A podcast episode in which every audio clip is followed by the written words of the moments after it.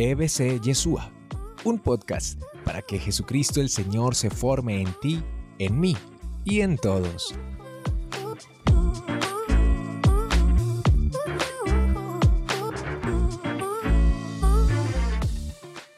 ¿Cuáles son esas recomendaciones para nosotros escuchar un poco mejor la voz de, Dios? ¿Cómo hacemos para acercarnos más a su camino? O de pronto algunos tips para saber si estamos en ese camino del Señor o estamos yendo para otro lado. Amén. Mire, cuando yo se lo sintetizo en esta experiencia, cuando le pregunté al Señor que ha sido mi vida, bendito sea, ¿qué querés de mí? Quién sos vos y qué querés de mí, entonces Él muestra a su Hijo Jesús. Este es mi Hijo amado, escuchable. O sea, este es el que es plenamente imagen y semejanza de Él. A Él es el que tengo que chemar, escuchar, acoger. Jesucristo es la humanidad de Dios. Y en eso hemos conocido el amor de Dios. El amor de Dios lo hemos conocido en que, en que ya no es un Dios lejano, en que ya no es un Dios etéreo, en que ya no es un Dios posible o en que ya no es un Dios imposible, sino en que vive en mi casa. Ha puesto su morada, su tienda, su casa entre las mías, en que vive en mi carne es muy cuestionable un Dios que no conozca lo que es vivir en la carne.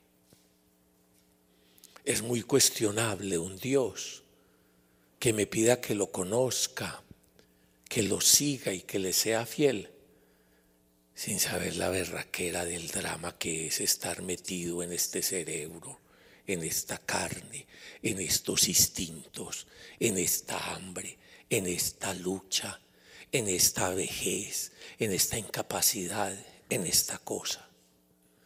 Un Dios que en todo se hace semejante a mí y asume mi yoidad y mi ser, es un Dios creíble. Es un Dios creíble. Y, y, por eso ahí yo he conocido la misericordia de Dios, que sin dejar de ser Dios, santo. Eso es lo que significa santo. Absolutamente otro, totalmente otro. Santo, santo, santo. Sin embargo, a la vez es el tierno y cercano. El que es capaz de tomar mi lenguaje para explicarme.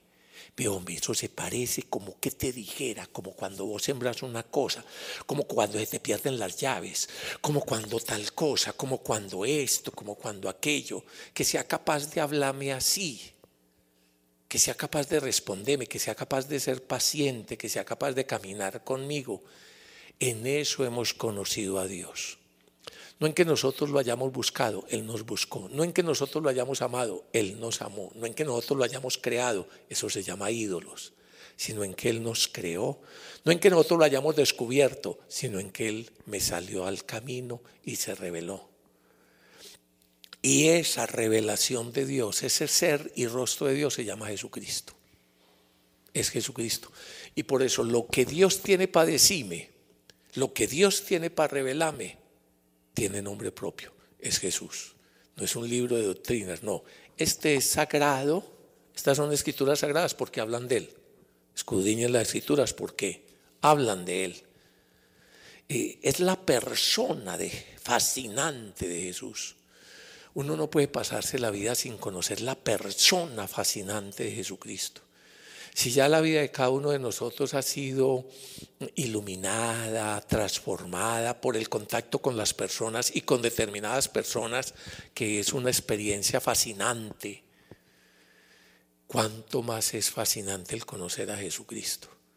Y entonces Jesucristo es lo que Dios tiene para decirme. En ese sentido es el camino en ese sentido es la verdad, en ese sentido es la vida, en ese sentido es el maestro, en ese sentido es la luz, en ese sentido es el amado, en ese sentido es el amigo. Entonces es la persona de Jesucristo.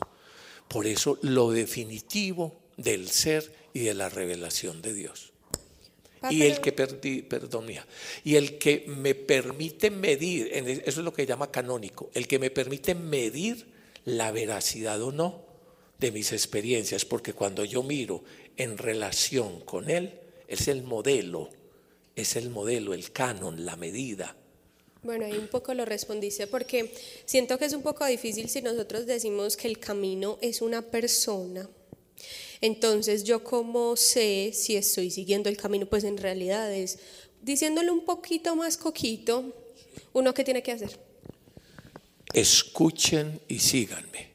Es lo que le dijo doña María. Mire, hagan lo que Él les dice. Hagan lo que Él les dice. Es lo que dijo el papá, el padre, el que nos hizo. Este es mi hijo amado. Escúchenlo.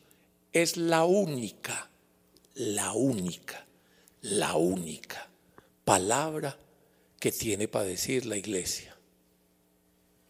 Mostrarnos a Jesucristo, que es la palabra del Padre, y sigámoslo. Y toda la institucionalidad tiene sentido en tanto y en cuanto nos ayude a escucharlo y seguirlo.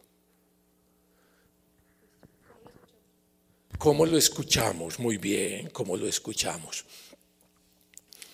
Lo escuchamos en primer lugar, como es la palabra, lo escuchamos en las Sagradas Escrituras, porque las Sagradas Escrituras es la palabra recogida en toda la historia. ¿Ya? En toda la historia humana. Acuérdense lo del Dios de nuestros padres y de que Dios se revela en la historia. Lo escuchamos en la oración, porque no es el Dios lejano, porque Él se deja encontrar del que lo busca. Porque cuando uno comienza a clamar, Él comienza a responder. Lo escuchamos en la racionalidad lo primero que dijimos, lo escuchamos en la racionalidad. Y la racionalidad nos ayuda, nos ilumina y es capaz de decirnos, mijito, hasta aquí llega la racionalidad plena, ahora utilice otra forma. Es lo mismo que una relación entre personas. Hay cosas, por ejemplo, en un noviazgo que nos ayuda la racionalidad, cómo vamos a hacer esto, cómo vamos a planear esto, cómo vamos a pagar esto, cómo vamos a tal cosa. Pero hay otras cosas para las que hay otros instrumentos de experiencia. Y entonces así hay otros instrumentos de experiencia que en la Sagrada Escritura lo llaman, por ejemplo, el corazón. Sentimientos, sí, pero más que sentimientos. Es, mire, ¿y sabe cómo lo escuchamos? El Espíritu de Dios viene a nosotros, o sea, Él mismo viene a uno y al unirse a uno el Espíritu le permite hablar y escuchar a Dios. Ah, pero eso no es trampa porque no es Él actuando en uno. Es que no es cuestión de trampa, sino cuestión de amor. Primero, yo no soy yo, sino porque Él me hizo, ¿cierto? Yo no soy yo y no tengo cerebro, sino porque Él me lo dio. Yo no tengo razón, sino porque Él me la dio. Y como está construyendo mi imagen y semejanza de Él, entonces ¿sabe qué es lo que hace? No solo me limpia de los pecados, de los errores y de toda la bobada, cuando su papá le haya dicho que para la bobada no se hizo nada. Él lo limpia a uno y le da a uno su espíritu. ¿Qué es el Espíritu Santo? El Espíritu Santo es Dios mismo que viene a vivir en uno. Y entonces si uno lo pide, Él viene. Y viene Dios a vivir en uno. Y se va uniendo a uno y lo va iluminando a uno y le va dando conciencia a uno y le va recordando lo que Jesús enseña y va siendo el maestro interior.